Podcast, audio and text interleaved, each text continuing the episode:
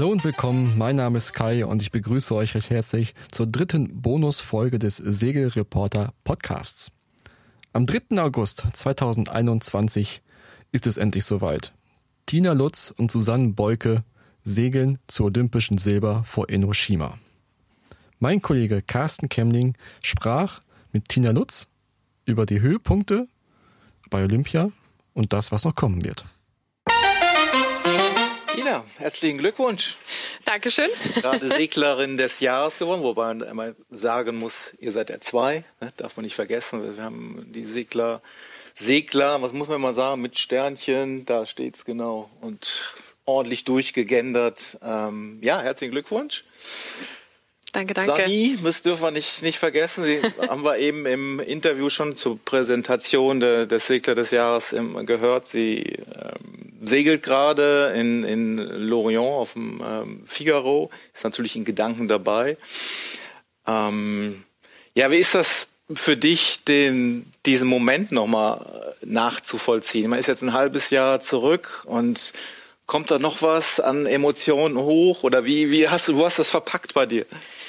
Ich glaube, das bleibt immer total emotional. Ähm, ja klar, wenn ich zurückdenke, denke ich aber vor allem auch an diese wahnsinnige Nervosität, die man ja während den Olympischen Spielen hat und auch während natürlich Weltmeisterschaften und anderen wichtigen Regatten.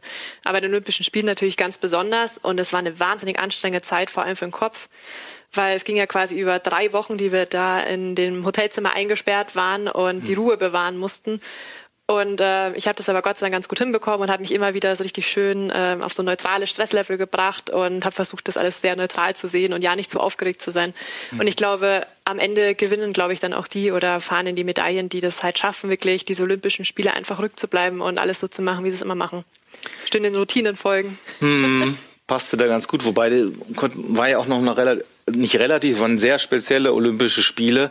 Ja. Ich meine, du hast dich gedanklich, ihr habt euch gedanklich da ja, 15 Jahre mit beschäftigt, wie es denn sein wird, da zu sein. Dieser ganze Hype Olympia war ja eigentlich dann nicht so, weil es eben alles, du sagst, Quarantäne oder fast oder äh, positiv. Wir haben es ja gerade wieder live bei den Winterspielen, da war es ja noch extrem. Aber war das denn überhaupt so, wie es dir erträumt hast? War so ein bisschen Olympia-Feeling überhaupt da? Also es war natürlich schon Olympia-Feeling. Es hingen überall die Olympia-Flaggen. Alleine, ich habe halt auch ein ganz besonderes Shirt an, das ist nicht das Shirt ja, von das steht dir sehr gut, steht dir sehr Wenn ich das natürlich hm. in das Shirt reinschlupfe, hm. dann ist es sofort wieder wie so aufs Treppchen geblieben von den Gedanken her. Sind da noch Tränen oder ist da noch Salz dran oder nee, so? Nee, ist schon öfters gemacht. Sehr gut. Das ist gut. Und ja, also es waren natürlich ganz andere Spiele, als wir uns das natürlich erhofft hatten. Mhm. Aber ich bin wahnsinnig froh, dass die Spiele überhaupt stattgefunden ja. haben. Weil das wäre natürlich der Super-GAU gewesen, wenn man so viele Jahre auf die Olympischen Spiele trainiert, dann qualifiziert man sich endlich im dritten Anlauf ja. dafür und dann werden sie abgesagt. Das, war natu das wäre natürlich Stimmt. wichtig. Das war ja relativ lange sogar ja, auf das, der auf das der Gippe. Das wäre natürlich ne? Worst Case gewesen, aber wir haben mhm. da nie drüber nachgedacht. Also ich habe auch versucht, als die als unsere letzte Olympia-Ausscheidung ja dann schon verschoben worden ist, wir mhm. wurden ja von Mallorca wieder nach Hause ja. geschickt. Ja, auch noch. Mhm, und also eine mhm. Woche vor der letzten Olympia-Ausscheidung mhm. wurden wir nach Hause geschickt und hat geheißen, ja, jetzt steht die Welt still. Und ähm, mhm. Ich habe das aber relativ gut gemeistert und habe dann meine Masterarbeit angefangen zu schreiben, habe die Zeit sinnvoll genutzt, ja. auf einmal gingen mir die ja, Urlaubssemester aus, auf einmal, wir wussten ja nicht finden, also werden die Spiele verschoben oder was ist denn jetzt der Plan? Keiner wusste es. Und dann habe ich angefangen, meine Masterarbeit zu schreiben und hatte Gott sei Dank sofort so einen Switch für den Kopf, mhm. dass ich mich wieder beschäftigt habe. Sag nochmal in was? Masterarbeit? Ähm, in Wirtschaftspsychologie mhm. habe ich meinen Master gemacht. Mhm. Und ja, und dann waren die Spiele und es war natürlich extrem streng alles. Also ich habe mhm. mir natürlich auch die Spiele so ein bisschen in China verfolgt und ich würde sagen, dass unsere sogar noch strenger waren. Ja. Also bei uns wäre das undenkbar gewesen, dass irgendwie Leute zusammen in einem Raum zum Beispiel mhm. sind und feiern und die Medaillen, Medaillen feiern. Also es war wirklich alles wenn dann halt am Hafen, dass man mhm. da ein bisschen gefeiert hat, aber ja, also wir waren wirklich in dem Hotelzimmer halt eingesperrt, wie auch die in China mhm. und ähm, durften die drei Wochen nicht raus. Ich habe drei Wochen kein Baum, kein Busch, kein Gras gesehen, nur den betonierten Hafen und, ja.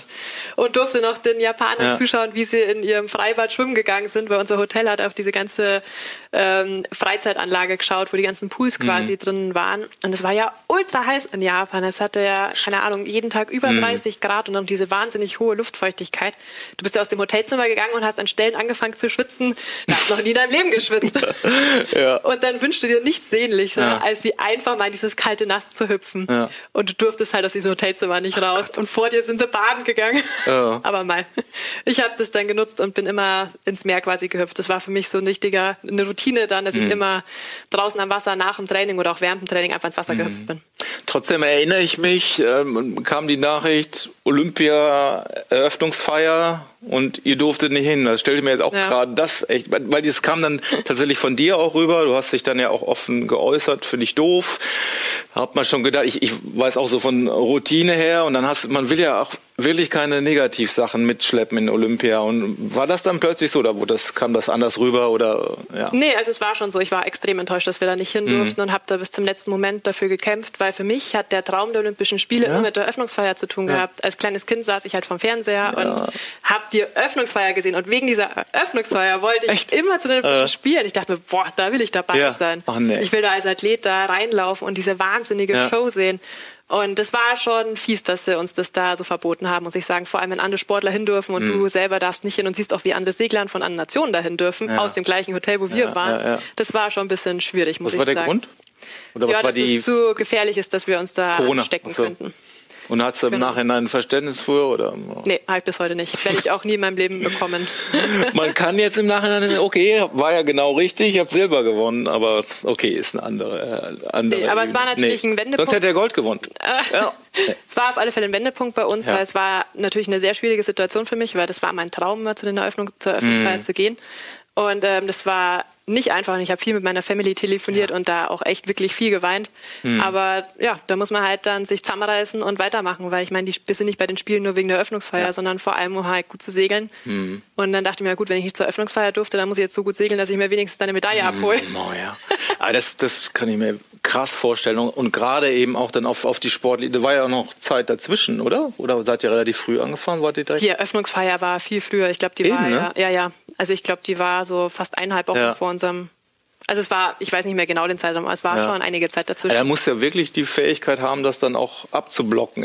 Das meine ich ja in der, in der Karriere. Das ist ja so, so kann ja ein Sportler aus, voll aus dem Rhythmus kommen. Ne? Da habe ich schon, ja. als ich die Nachricht dann sage, uh, denke ich, hm, weil ihr wart ja durchaus als, äh, ja, was würdest du sagen, als Mitfavoriten. Auf jeden Fall wart ihr nicht als totaler Außenseiter. Das war ja alles sehr eng. Also war jetzt nicht so, dass ihr irgendwie der totale, ähm, ja, das totale Wunder war, dass ihr vorne mitsegelt. Also, ne. Ja, also ich meine, man muss sich halt dann einfach zusammenreißen. Mhm. Also es ist wahrscheinlich ähm, leichter gesagt als getan, aber mhm. ähm, ich glaube, es ist ganz wichtig, einfach sich dann darauf zu besinnen, warum man eben mhm. da ist. Und ich meine, wir haben so viele Jahre, also 14, 15 Jahre dafür mhm. gearbeitet, dass wir bei den Olympischen Spielen teilnehmen dürfen. Mhm. Und da war es für mich natürlich klar, dass ich da alles ähm, auf dem Wasser geben werde, dass wir unser Ziel erreichen werden. Und natürlich auch für Sani, weil Sani hat natürlich da auch sehr drunter gelitten, weil sie gesehen hat, wie ihre Steuerfrau da am Boden zerstört ist. Und sie dachte sich, glaube ich, nur so, oh, oh Mann, ja. scheiße. Ja, das wäre auch meine Frage. Wie, wie, wie, das ist ja genau so eine Situation, wo man äh, ja gut ist wahrscheinlich, wenn man ein Team ist, dass er nicht ja. alleine mit rumbasteln muss.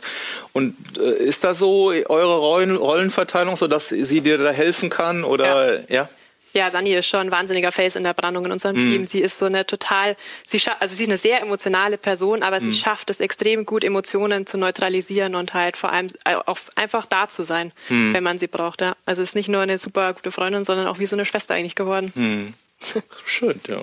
Wobei ich habe das immer so verglichen, ich meine, auf meinem Zettel, guck, ich habe ganz viele Zettel hier, wir können tagelang reden.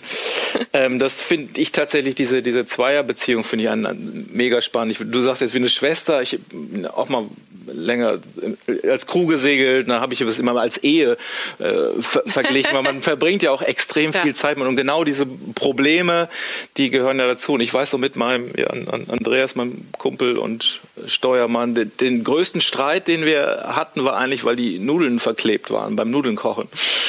Oh die, also das ist ja wirklich so so Ehe Ehepaar Base, wo du denkst, sag mal, wie bescheuert. Ähm, aber ja. aber ich meine, ihr seid 15 Jahre, also du kennst ja jede Macke, sie kennt jede Macke Klar. von dir, aber natürlich auch, das kann man ja auch als, als Stärke, Stärke dann im, im Grunde sehen. Ne? Wie, wie ist da eure, eure Zweisamkeit?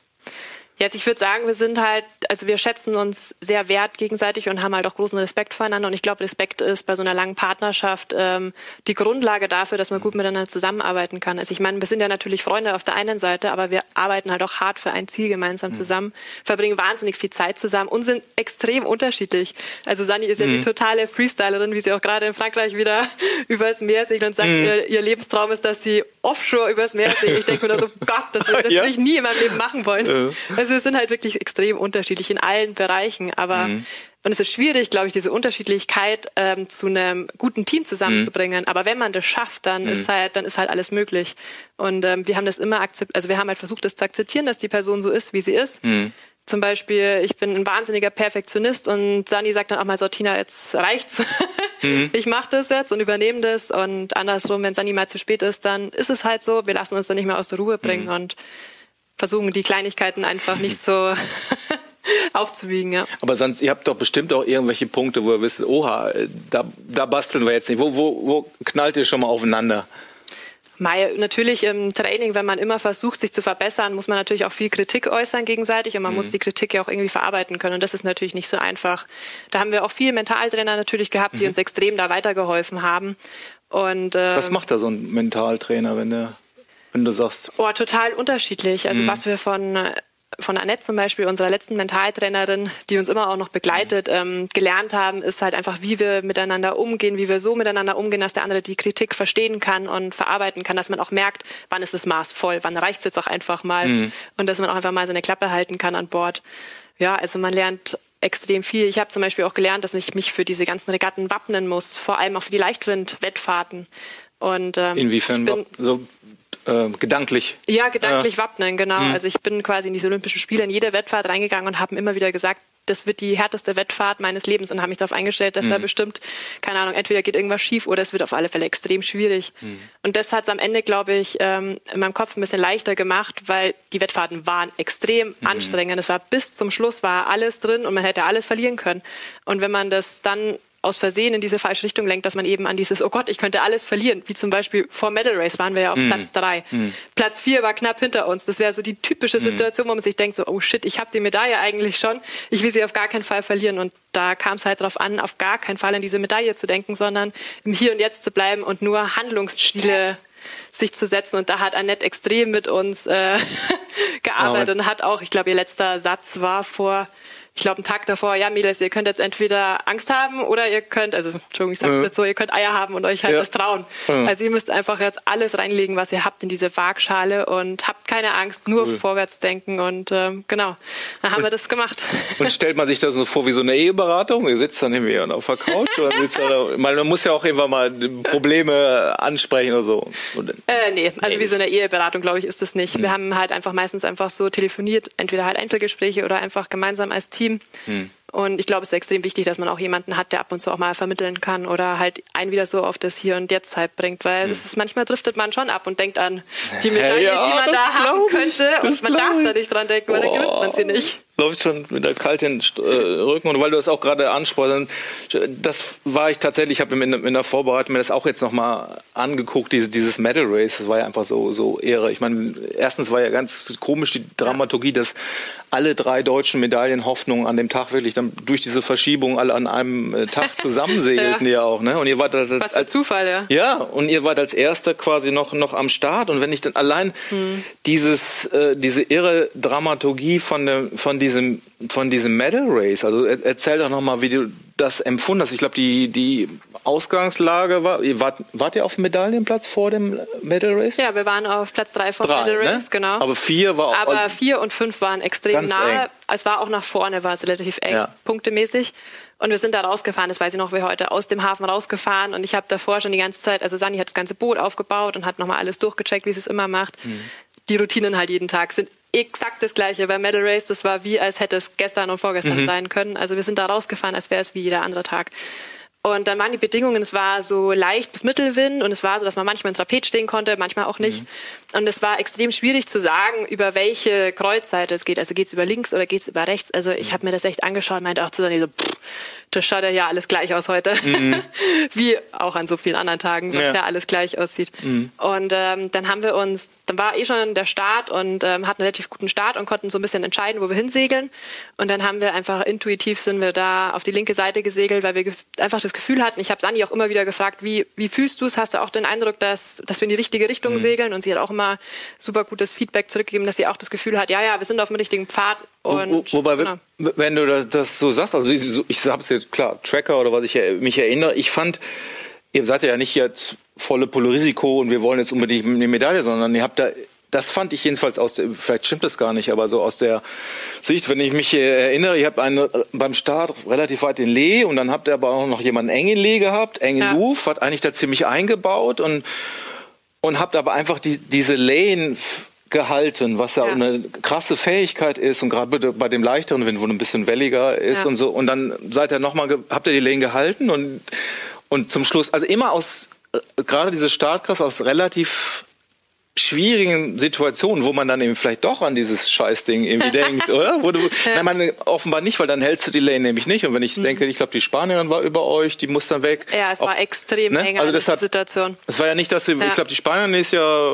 weggewendet und, und, dann Anschlag nach rechts. Nee, die, die Brasilianerin war es, glaube ich. Wie auch immer. Ja. Aber ich fand nur, es ist ja nicht so, dass ihr seid irgendwo hingefahren, läuft gut und jetzt war da plötzlich vorne, sondern es war einfach, ich glaube, drei Situationen hätte ich jetzt so im ja, Kopf, du weißt es besser. eng waren. Genau. Ja, Mai, das haben wir einfach, würde ich sagen, ja. unserem Trainer Ian Barker halt zu mhm. verdanken, mhm also man muss einfach sagen, der macht Boote schnell. Ja. Und wir ja. waren extrem schnell. Und wenn man halt so eine Lane halten kann und sich entscheiden ja. kann, wo man hinfährt, dann ist das Rennen halt schon hm. äh, eigentlich immer zum, also es wendet sich immer zum Guten dann hm. auf alle Fälle. Und wir hatten das Glück, wir haben, mussten halt nichts Extravagantes machen. Wir haben gesagt, das hat auch Ian auch nochmal zu uns hm. gesagt, Mädels, ihr macht nichts, ihr müsst jetzt nicht versuchen, hier irgendwie Erster zu werden, sondern hm. macht alles wie immer.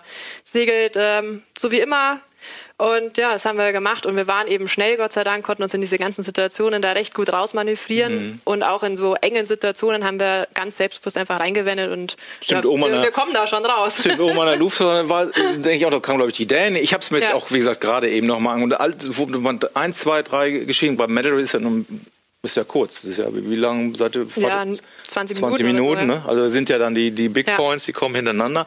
Und ich weiß noch, die, die Holländer war, glaube ich, ganz weit in Lee. Die hat, das sah auch gut aus, aber die hat es dann irgendwann ich weiß nicht, die Nerven verloren, vielleicht wäre sie nie vorne weggekommen, aber jedenfalls ist, das geht ja, ging ja da um, um Zentimeter und das waren, ja. und im Endeffekt, mhm. wie du das ja sagst, sind ja dann im, die, die Konkurrenten, die direkten, die haben sich mehr oder weniger da rausgeschossen um euch herum und ihr habt eigentlich da Habt ihr da ja. irgendwo eine Schwäche gezeigt? Oder, oder? Ja, in dem Rennen haben wir schon eine Schwäche mhm. gezeigt. Und zwar haben wir uns auf dem letzten Vorwindkurs zum Ziel haben wir uns für die falsche Seite entschieden. Mhm. Das da waren fast wir, drei Knoten Unterschiede. Genau, da sind wir ja. geradeaus weitergefahren mhm. und mit einer Halse wären wir viel besser gewesen. Mhm. Aber wir haben Gott sei Dank da die Nerven behalten und haben mhm. gesagt, also ich habe das ja auch gesehen, also das ist auch das Schlimmste, gell? wenn du siehst, dass die andere Seite besser aussieht, aber wenn mhm. du dann äh, dahin heißt, dann ist meistens mhm. auch der Zug schon abgefahren. Da muss dann deine Seite normalerweise einfach aussegeln. Ja. Das haben wir gemacht, Nerven behalten und mhm. Ja, also es geht einfach alles immer nur um Nerven behalten, aber Gott sei Dank sind wir zu zweit am Boot, gell? Ja.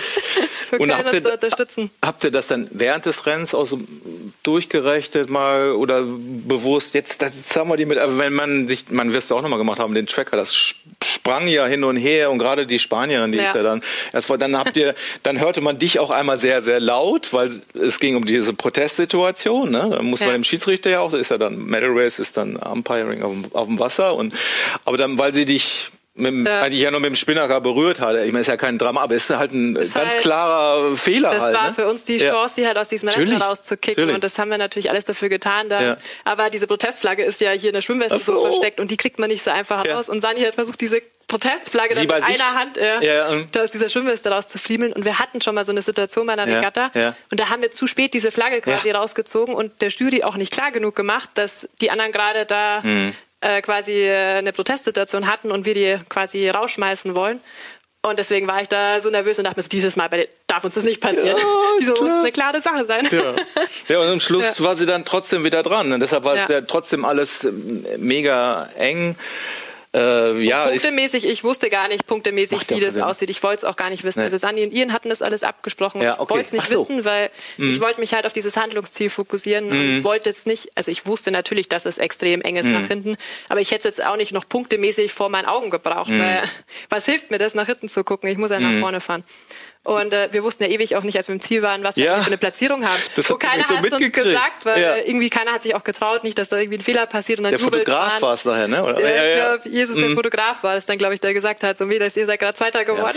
Ja, ja, man hat ja auch nur irgendwie gerechnet. Weil es darf ja keiner ein Telefon und nichts an Bord so. mitnehmen. Normalerweise haben die Trainer ja immer ein Handy dabei und sehen ja dann den Live, mhm. äh, quasi den Tracker und sehen ja dann die Platzierungen, wenn es mhm. ausgerechnet ist. Aber es hat ja niemand irgendwas mhm. dabei und somit wusste es auch keiner. Wie ist denn eure Aufgabenverteilung an Bord? Ist, ich meine, am Vorwind wahrscheinlich, okay, machst du Taktik ja. äh, an der Kreuz, Wahrscheinlich auch, ja. Dann Sani fährt ja dann in die Großstadt. Ich mache ja mach meistens, also ja. ich mache auf alle Fälle die Taktik, also alles, was ums Boot mhm. im nahen Moment quasi rum passiert, ist alles meine Aufgabe. Mit der Strategie, also was quasi das Weite betrifft, über welche Seite mhm. fahren wir, wie ist so die grundsätzliche Strategie, das machen wir alles gemeinsam. Mhm. Also ich gebe quasi einen Vorschlag und frage aber immer Sani, was sie davon hält. Und es ist immer dann so ein Feedback eigentlich. Also mhm. ich sage halt so, ich versuche immer, das Wichtigste ist zu beschreiben, was man in dem Moment fühlt, weil oft ist das Segeln ja so intuitiv, da sieht man mhm. ja einfach keine Unterschiede am Wasser. Es sieht rechts und links sieht ja alles gleich mhm. aus. Und dann ist es einfach nur die Intuition, die quasi dich so ein bisschen leitet. Und das, glaube ich, die entsteht halt aus der vielen Erfahrung, die man über die Jahre sammelt. Und da ist extrem wichtig zum Beispiel, dass ähm, wenn ich irgendwie so ein Bauchgefühl habe, und ich sage das dann zu mhm. also sie sagt doch, Martina, sag mir, was du spürst ja, und wo, ja. wo, du so das Gefühl hast, dass wir hinfahren sollen. Und dann versuche ich ihr das auch immer zu beschreiben, was nicht immer so einfach ist. Und ähm, genau, damit sie sozusagen in diesem Plan da mitwirken kann und Aber nicht einen anderen Plan äußert. Denn wenn man, wenn man das zu viel erklären muss. Ist, und dann, dann ist nämlich auch das Bauchgefühl schon wieder so, weg. Genau, das ist, es ist eine klassisch, sehr, ist eine sehr, sehr, sehr, wie sagt man, dünne Linie. Ja, weil das war ja, kam auch bei Olympia ein bisschen drüber, in einem, zumindest ist ja fast schon legendär geworden bei dem Medal Race von, von Erik und Tommy, wo sie dann kurz nach dem Start, man hörte ja den Audio, äh, ähm, die, die, ja. ähm, die Diskussion miteinander, ging es ja nun, glaube ich, um Frühstart oder so. Da war irgendwie ganz lustig, äh, mal da wirklich in so eine Crew reinzuhören irgendwie, ne? Also redet redet ihr dann auch tatsächlich viel miteinander? Also quasi im Vor bevor so Entscheidungen fallen? Oder, oder ihr kennt euch so lange oder nee, merkt nee, wir ihr versuchen, das? Also man, je nervöser man wird, desto weniger spricht man ja. Und ja. Sani ist immer diejenige, die mich dann wieder anteasert, dass ich mehr quatschen soll an Bord. Mhm. Also wir versuchen halt einen, wirklich einen Redefluss immer an Bord zu haben, damit einem halt die Situation nicht entgehen. Weil wenn man aufhört zu sprechen, ist es oft so, dass man auch seinen Fokus auf einmal im Boot drin hat,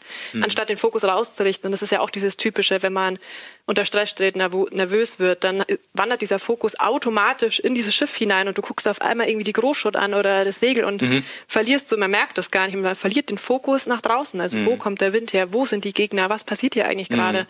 Und da das halt so extrem wichtig ist, ist die Kommunikation, glaube ich, der ausschlaggebend, dass man immer mhm. wieder, sie stellt dann auch viele, wenn ich zum Beispiel nichts sage, dann fängt sie an, mich mit Fragen zu bombardieren.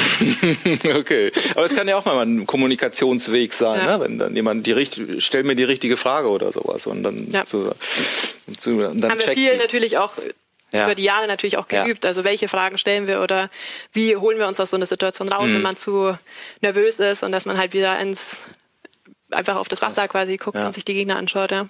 Da helfen einem auch 15 Jahre. Da helfen einem oh. viele Jahre Segeln extrem und wenn man sich halt so gut kennt. Und wie, was macht das jetzt, wenn du dich, du musst dich ja quasi nochmal zurückversetzen in diese, ist da jetzt so ein Gefühl abgespeichert? Wow, was, was da damals passiert ist? Oder wo, wie sagt sich das? Ist das jetzt so, oh, so ich meine, wie gesagt, 15 Jahre und äh, da ja, ist das Scheißding. Es ist das Gefühl auf alle Fälle, das du ja, gerade am Ende beschrieben hast. Ja. Dieses, oh Gott sei Dank. Ja. Es ging am, e, also es ging am Ende nach diesen drei Versuchen, war der dritte Versuch endlich mm. derjenige, wo es geklappt hat. Und dann kommt auch noch eine Medaille raus. Natürlich schon mega cool. Aber es ist vor allem, also jetzt gerade, wenn ich zum Beispiel zu den Spielen zurückdenke, bin ich total froh, dass ich gerade nicht diese Anspannung habe. Also wenn ich mich daran zurückerinnere an die Spiele, ist der erste Gedanke an diese Nervosität, die über drei Wochen geht, ja. wo man immer an diesen Wettkampf denkt und mhm. weiß, es geht hier um alles gefühlt, weil im Segeln es gibt ja nur diese Olympischen Spiele, die mhm. wirklich das Ein und Alles sind. Mhm. Und ja, da, dadurch ist dann natürlich ein immenser Druck bei allen. Ja. Weil ich erinnere mich genau, letztes Jahr standen wir ja mit, mit Philipp Buhl noch in, in, in Hamburg an, an unserem Studio zusammen, war ähnliche Geschichte. Und er kam auch so rüber, ich meine, er hat ja auch, Rio ist nicht so toll gelaufen. Und dann hat er diesen Weltmeistertitel gehabt. Ne? Und ich glaube, das hat man ihm jetzt auch angemerkt. Fünfter ist er ja aber in, äh, mhm.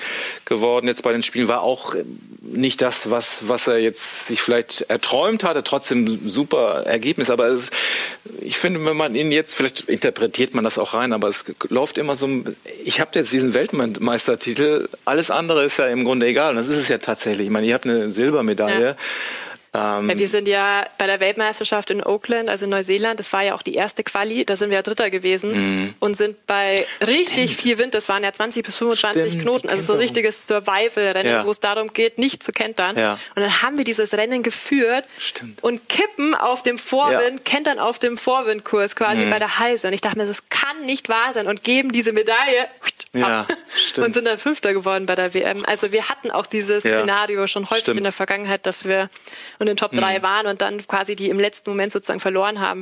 Und deswegen mhm. habe ich mhm. da bei den Spielen nicht dran gedacht. Nee, so. hilft ja auch nicht. Ist das denn nee, aber nee. nicht gerade, so, äh, genau, es sind ja diese 15 Jahre und ähm, du sprachst ja auch darüber, was glaubst du, was so zu so einem Erfolg denn dazugehört? Weil ich, ich meine, dritte olympische äh, äh Olympiakampagne, Glaubst du, dass es dann, dass man einfach geduldig sein muss, dass es dann irgendwann hinhaut, weil, man das Niveau hattet ihr ja schon, ja schon schon länger? Oder ja. denkt man, dass dass da also, Weil es sind so viele Sachen, die du auch eben nicht beeinflussen kannst. Und gerade dieses Medal Race, wenn du denkst, wie gesagt, die mhm. Spanierin waren Penalty, ich glaube, die, die Holländer, die ist ja auch vor und zurück und dann war sie plötzlich letzter und dann ist sie doch, also die sind ja auch sch schlechter gewesen. Wenn ich an, an ja. äh, das ist gar nicht so richtig rübergekommen, an, an Johann, äh, ähm, hier beim, beim Nakra, ne, bei, bei den äh, unseren Bronzegewinnern denke. Ich meine, der Silber oder der der Viertplatzierte, es hieß die Australier, genau, die haben, sind ja plötzlich so zurückgefahren und es hieß nachher, der hätte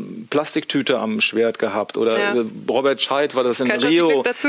So, ne, also äh, wie äh, die, also diesen Faktor mhm. beim Single, der, der spielt ja immer eine Rolle. Wie, wie wertest du den? Oder ist das einfach Glück? Also ich glaube, Glück kehrt auf alle Fälle mhm. mit dazu. Aber also ich glaube, was uns jetzt am Ende so erfolgreich gemacht hat, war, dass wir unseren eigenen Weg gegangen sind. Haben wir ja vor Rio auch schon gemacht, dass wir unseren mhm. eigenen Weg da gewählt haben mit einem eigenen Trainer. Das war aber zu spät. Mhm. Da hat einfach die Zeit nicht mehr ausgereicht. Und dieses Mal haben wir quasi uns bei der Europameisterschaft in Weymouth in England haben wir uns damals hingesetzt. Das war, glaube ich, so zwei zwei Jahre oder eineinhalb, eineinhalb Jahre, mhm. ich, vor den Olympischen Spielen theoretisch oder vor der Ausscheidung, glaube ich. Und da hat halt Sani zu mir auch gesagt, das sind wir, glaube ich, Zwölfter oder so geworden. Mhm. Also nicht Fisch und nicht Fleisch. Mhm. Dann haben wir gesagt, so, also wir wollen nicht hier um den Top Ten Platz rumsegeln. Wenn wir da hinwollen, dann müssen wir auch um gute Platzierungen mitfahren und wir müssen jetzt alles so gestalten, wie wir es brauchen. Und dann haben wir uns wirklich so diese so ein Dreamland vorgestellt und haben einfach mal aufgeschrieben, was, wenn wir uns von heute entscheiden könnten und alles so machen könnten, wie wir das wollen würden, was würden wir machen?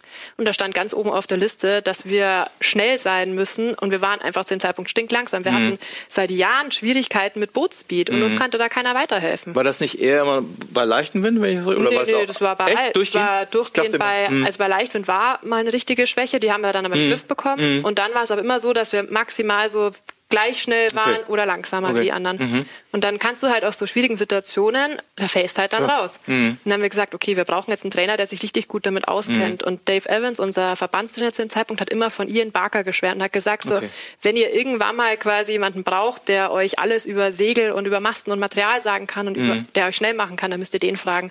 Und dann haben wir den angesprochen. Muss man dazu sagen, er hat ja auch Medaille. Er hat auch eine Silbermedaille, hat auch eine Silbermedaille ja, in, gewonnen. Ja. In Sydney?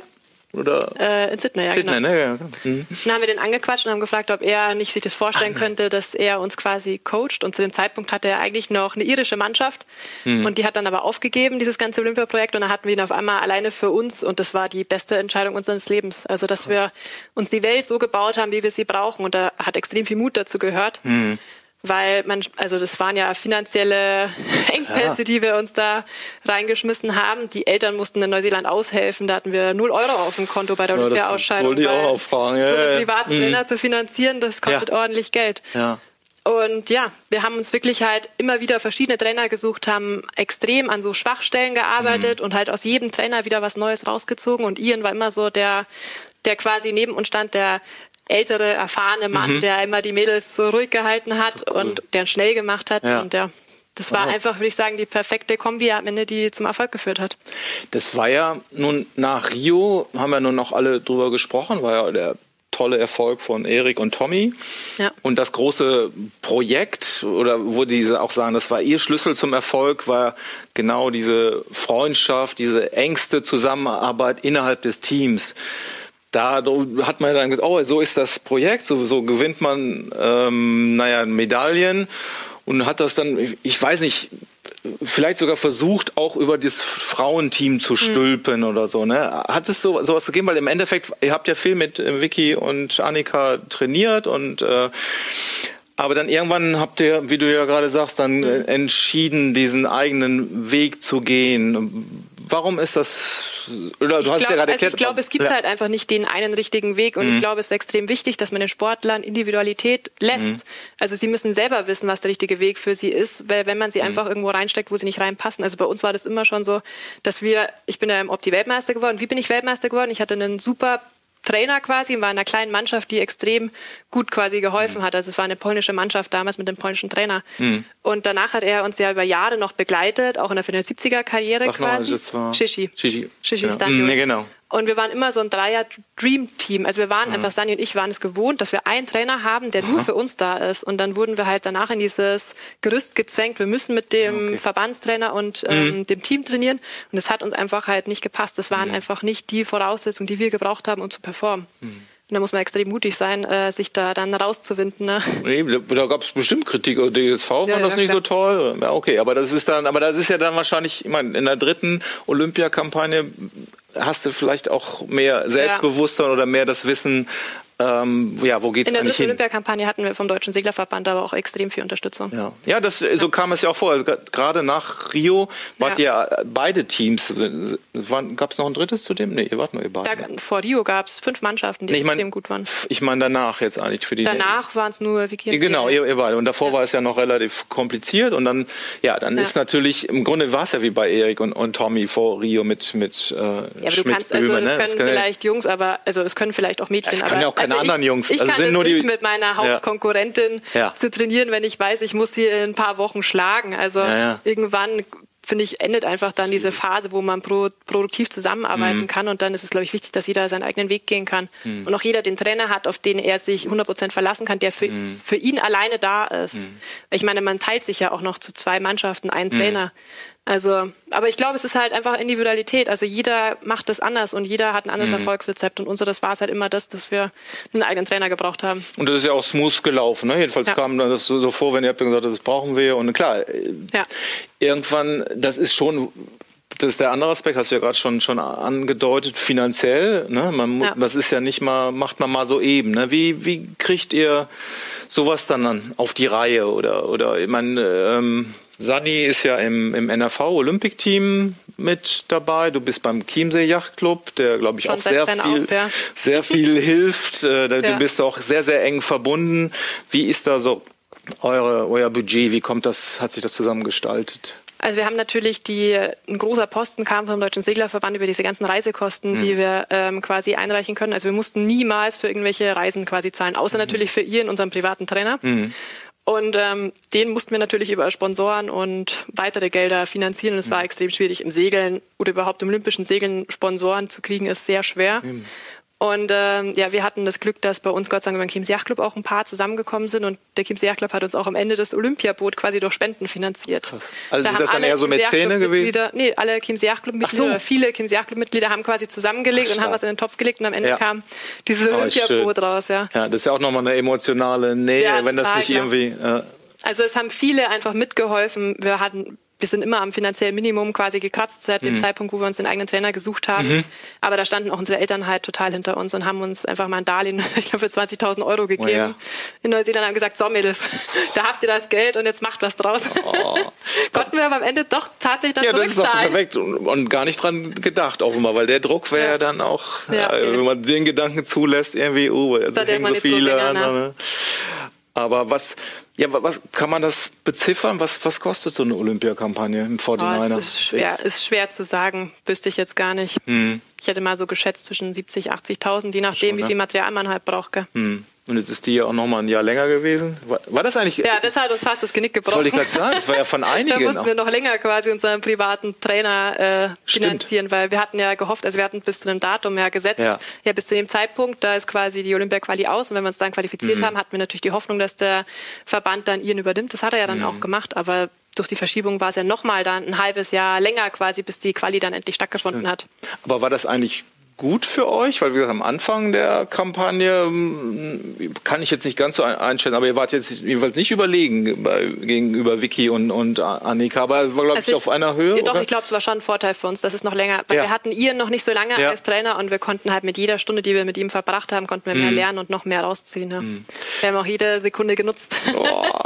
Und zum Thema äh, Material, das finde ich immer noch ganz spannend. Ich meine, ich war ein bisschen äh, von, von Erik und, und Tommy, im 49er ist zwar One Design, aber ist eben nicht so wie im Laser. Ne? Und eine ganz ja. große Rolle bei denen zumindest spielt ja auch FES also die Forschungs- und Entwicklungsstelle, die auch die deutschen Bobs immer bauen. Und ähm, da wird ja dann auch am, an einem Boot kann man schon noch was machen. Und es war immer das Argument, ja, Peter Burling und äh, Blair Duke, die ja eng am Team New Zealand dranhängen oder ja. beziehungsweise von denen bezahlt werden, haben natürlich Know-how da. Also man kann schon beim 49er was machen. Äh, ja. Habt ihr diese Karte auch doll dann gespielt? Die haben wir dann auch doll gespielt. Da Mit hat, Ihnen? Mhm. Ähm, da hatten wir auch quasi Glück, dass wir da echt viel Unterstützung dann bekommen haben. Und mhm. dann haben wir da auch nochmal ziemlich viel Geld rein investiert, dass wir Wollte da mit dem Material so top ähm, in Schuss waren. Haben nochmal quasi dieses neue Boot dann gekauft. Das ist ja. ein nagelneue Boot für die Spiele und hatten sozusagen zwei Boote bei den Olympischen Spielen und wir konnten uns quasi entscheiden, so. welches Boot wir am Ende segeln. Das waren natürlich halt auch perfekte Voraussetzungen. Ne? Aber wie, wie unterscheiden die sich dann? Wie kann, wie kann man Na, sich das jede, vorstellen? Jedes Boot fühlt sich anders. Ja. Du steigst drauf und merkst, ob es dir gefällt oder nicht gefällt. Mhm. Also Härte oder, oder Mess, ihr werdet ja Daten haben, äh, valide zum, zum ja, Vergleich, Mastfall. Ist, viel auch nee, Gefühl, ist auch viel Gefühlssache und einfach ja. testen gegen andere, ja. Okay, und da Aber wir hatten auch bis zum letzten Tag vor den Spielen, haben wir noch an diesem Boot rumgebastelt, dass es perfekt ist, weil einfach immer irgendwas noch nicht so perfekt gepasst hat. Mhm. Also war gerade noch on time, einen Tag vorher fertig geworden. Halleluja. Oh, krasses, krasses Ding. Ja, also das war wirklich eine, diese ganze Dramaturgie-Geschichte und in, aber okay, im Endeffekt sagst du ja, es ist dann ein, wir kamen ja eben von dem Thema Glück oder Pech vielleicht oder so ich meine, Lane halten, das geht ja bis in die, in die Zentimeter rein, aber im Endeffekt, äh, ja, ist es dann vielleicht eher, ich, kann man es Fortune nennen, also ist ja nicht so, dass es aus Gott gegeben jetzt irgendwie kommt, plötzlich kriegt da einer einen Speed-Vorteil, sondern das ist ja mega harte Arbeit und in jedem kleinsten Detail dann man bei ja, es geht mhm. wirklich da um Millimeterarbeit. Ja. Es sind alle auf einem extrem hohen Niveau im Segeln ja. und am Ende kommt es wirklich auf die Millimeter an, genau wie du sagst, ja. Mhm. Ja, das, das habt ihr auf jeden Fall. Achso, ist das dann im Grunde auch eine Basis? Ja, wollen wir eigentlich zum zum äh, zum der, wir können ja schon mal zum zum Ausblick das schließt sich ja logisch so ein bisschen daran an weil ihr habt euch ja in der Zeit einfach ein, Wissen erarbeitet in der, ja. ist das auch im, im Hinterkopf wenn ihr jetzt sagt okay was machen wir jetzt eigentlich die nächste Olympischen Spiele ja oder nein wie ist der Plan ähm, das lassen wir uns noch offen, haben wir gesagt. Wir mhm. haben ja seit 14, 15, also eigentlich seitdem ich ein kleines Kind bin, geht's ja immer nur ums Segeln. Mhm. Und es ist bei Sani ja eigentlich genauso. Und wir haben gesagt, wir müssen jetzt echt mal unsere Auszeit jetzt mal nehmen und uns um die Sachen kümmern, die wir unser Leben immer vernachlässigt haben. Mhm. Und bei Sani, sie wollte immer schon Offshore segeln und macht jetzt dieses Jahr Vollgas Offshore.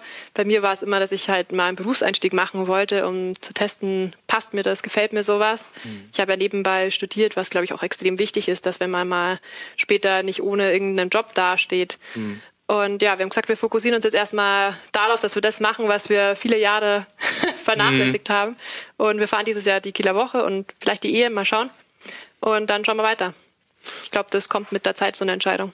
Und ist das dann auch so, ich meine, ähm, naja, die anderen segeln ja jetzt. Gerade, ich glaube, letzte Woche waren die, die, einzige, das einzige Team, das euch schlagen konnte bei Olympia, die, die Brasilianerin, die haben jetzt, glaube ich, gerade wieder so Vorregatta vor Palma. Also sie segeln mhm. ja jetzt irgendwie alle.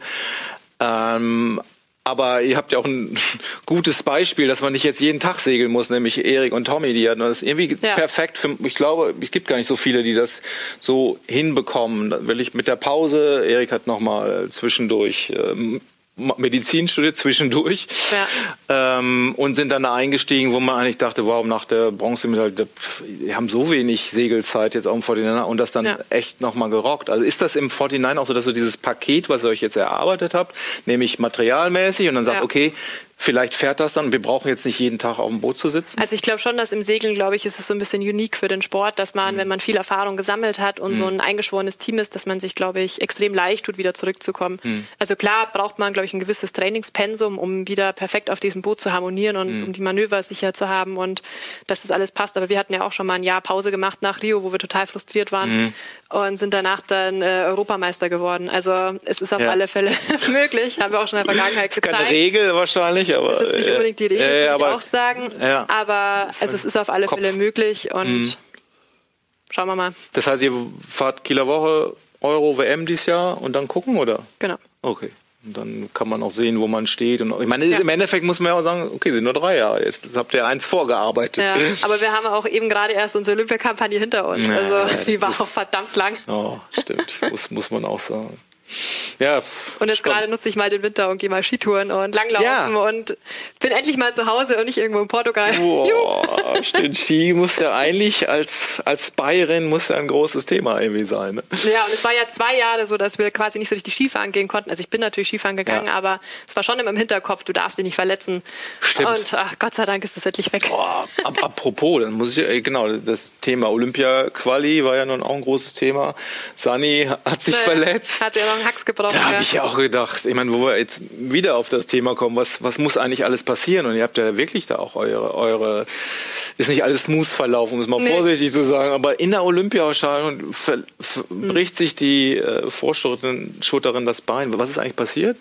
Das war so eine richtige Standardsituation. Wir sind, äh, glaube ich, eine langsame Halse gefahren, ja. Boot ist umgekippt mhm. und sie ist ins Wasser gefallen und statt ins Wasser zu fallen, ist sie halt mit dem Bein aufs Baum, auf den Baum quasi Ach so so gesprungen ging, äh, und äh, dann war es gleich. Äh, und dann ist hier Lotta, Lotta, Lotta, Lotta, Lotta Görge.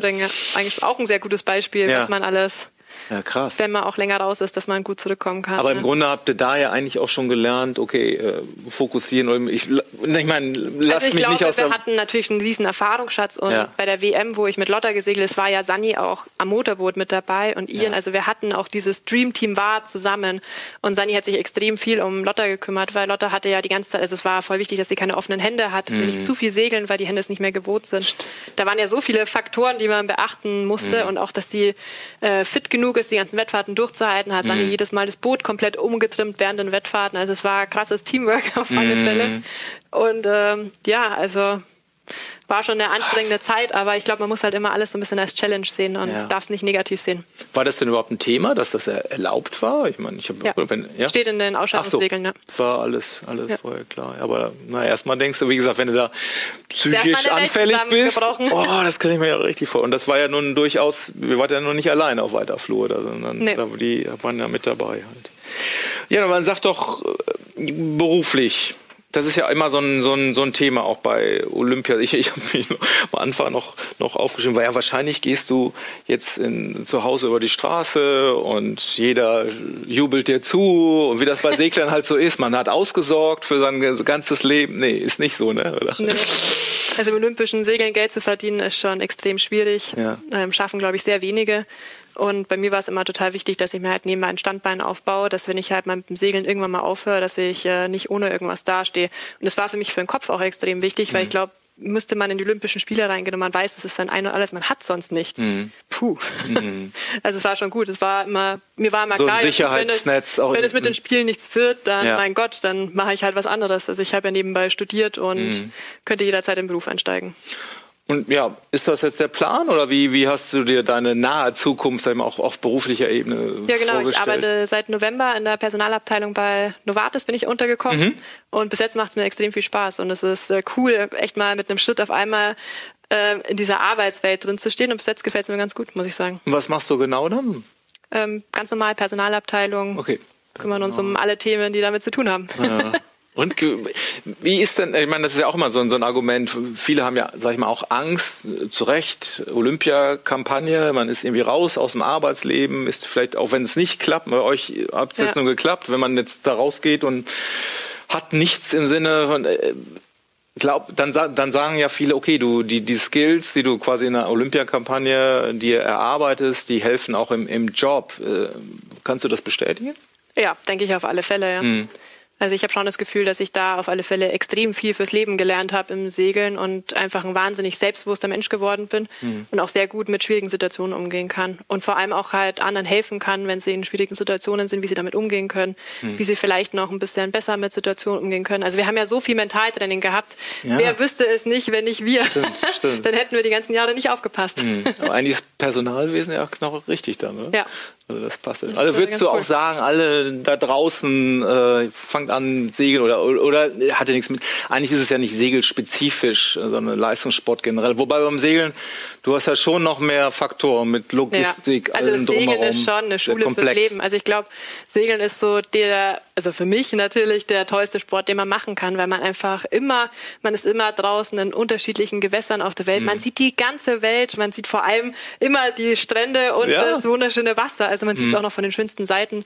Man darf da trainieren in unterschiedlichsten mhm. Bedingungen. Mal ist Flachwasser, mal ist Welle, mal mhm. hat man Schiss draußen, weil so viel Wind ist, mal ist Leichtwind, wo es total chillig ist. Mhm. Es ist extrem unterschiedlich einfach das Segeln. Es wird nie langweilig und ähm, ist schon echt ein extrem cooler Sport. Auch dadurch, dass man ein Zweier, ein Zweierteam ist, lernt man natürlich extrem gut mit seinem Partner umzugehen und fürs Leben auf alle Fälle mhm. auch glaube ich, lernt man da sehr viel. Kann ich nur empfehlen, ins Segeln zu gehen. Ja, siehst du, siehst du, das ist doch schon mal, schon mal perfekt. Apropos Profisegeln, sagst du, äh, ist, im, ist mit Segeln sein Geld verdienen ist relativ schwierig. Sani, Sani probiert's. Versucht den ja. Weg, hat auch ein gutes Beispiel. Wir Wenn auch, sie das schafft, wer sonst?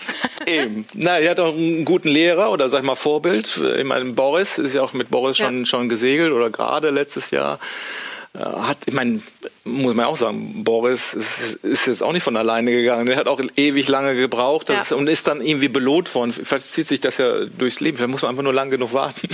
Um seine Ausdauernd genug sein. Ja, also beim Siegen also ich hoffe, ja dass andere schneller an ihr Ziel kommen ja. als wir und nicht so viele ja. 14 Jahre oder noch länger dafür warten müssen. Stimmt. Aber es gibt gerade olympisch ja viele Beispiele, ne, die dann wirklich beim letzten Mal dann doch, wie auch immer. Aber es gibt wenig Beispiele, die bei den ersten Olympischen Spielen wirklich eine Medaille holen. Das hat Eben. uns ihr nämlich später vorgerechnet gerechnet. Natürlich nicht während, da, vor den Spielen wussten wir es nicht, aber später hat er es uns nee, das, hat er uns dann gesagt, nee, das so. wisst ihr eigentlich apropos, ja. es gibt nur ganz wenige, die ja. es schaffen. Das ist tatsächlich so. Gut, dass du es vorher nicht gesagt hast. Ja. Und zumal, ja, genau, wenn Olympiaklassen eben jetzt nicht, nicht neu sind, ja. halt, ne, wenn sich das nicht durchtauschen. Aber Sani versucht eben diesen, diesen Offshore-Schritt wie verfolgst du da ihre, oder äh, äh, du weißt ja ein bisschen was über sie. Was, was macht sie gerade oder erzähl doch mal, oder? Ja, genau. Sie ist ja in Frankreich gerade mhm. beim Segeln. Sie segelt dieses Figaro und versucht da in diese Szene reinzukommen. Mhm und will da, glaube ich, auf alle Fälle auch die WM dieses Jahr mitfahren. Also hat ein hohes Ziel und ja, also ich glaube, wenn nicht sie das schafft, wer, wer dann, dass sie da mhm. Fuß fasst. Und es ist ja auch eine sehr männerlastige Domäne, das Ganze. Mhm. Aber ich glaube, sie kann sich schon durchsetzen. Trotzdem, das Durchsetzen ist ja das eine, aber wirklich dann das zu versuchen, genau, Boris hat es irgendwie hingekriegt.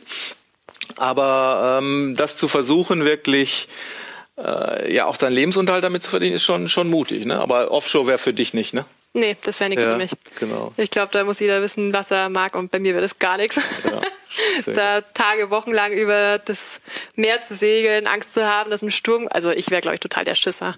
Ja, ja. krass. ich glaube, da muss man schon damit geboren werden, dass man das machen will. Mhm. Ja, aber spannend. Also du wirst doch bestimmt mal mit ihr segeln auf, aus ihrem Figaro mal einmal mal kurz. Ja, freilich werde ich ja, mal segeln gehen. Genau, da sind so, so, so komische Teile dran, so Foils. Jetzt sitzt man ne? an der Offshore-Quelle gerade. Siehst du, siehst du, siehst du. Bist du, musst du ja, genau, muss man ja, bei so, mit so einem Ding mal, mal ja. loszunageln, ist wahrscheinlich auch irgendwie ganz spannend. Ja, was kann ich noch sagen? Ich wollte einmal noch mal anfassen, diese, diese Medaille, das ist ja wirklich ganz geil. Ja hat sich, hat sich gelohnt. Und das wissen ja nicht so viele. Es ist ja, es gibt ja zwei Seiten bei der olympischen Medaille. Ja. Es ist ja einmal die Seite quasi, wo quasi Tokio draufsteht und die andere Aha. Seite ist ja die griechische Göttin abgebildet. Okay. Und weil, wer weiß, welche Göttin es ist? Nicht so viele. Ich muss es auch nachgucken. War bestimmt es nicht, ist nicht Athena Nike. wahrscheinlich. Nike, Nike. Die Siegesgöttin. Ja. Ach so. Obwohl, da war Silber auch? Ja, die ist bei, die ist bei allen Medaillen drauf. Also, also die Rückseite sieht überall gleich aus. Ja, ja auch die Vorderseite, bloß ja. halt quasi, dass die. Nike, siehst du? Ja. ja. passt auch zusammen. Gut, dann bedanke ich mich auf jeden Fall, dass du hier warst. Ich Glückwunsch nochmal. Dankeschön. Super, wir werden das natürlich eng verfolgen, was ja. du machst, was, was ihr macht. Am liebsten hätten wir euch natürlich in Marseille wieder dabei und äh, ja, mal sehen, was wird. Aber genau. spannend und ja, besten Dank. Merci auch. Vielen Dank.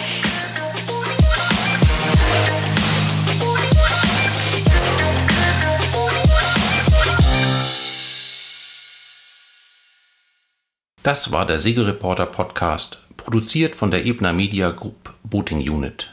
In der Redaktion Philin Lehmann, Carsten Kemmling und Kai Köckeritz, Schnitt Björn Jonas.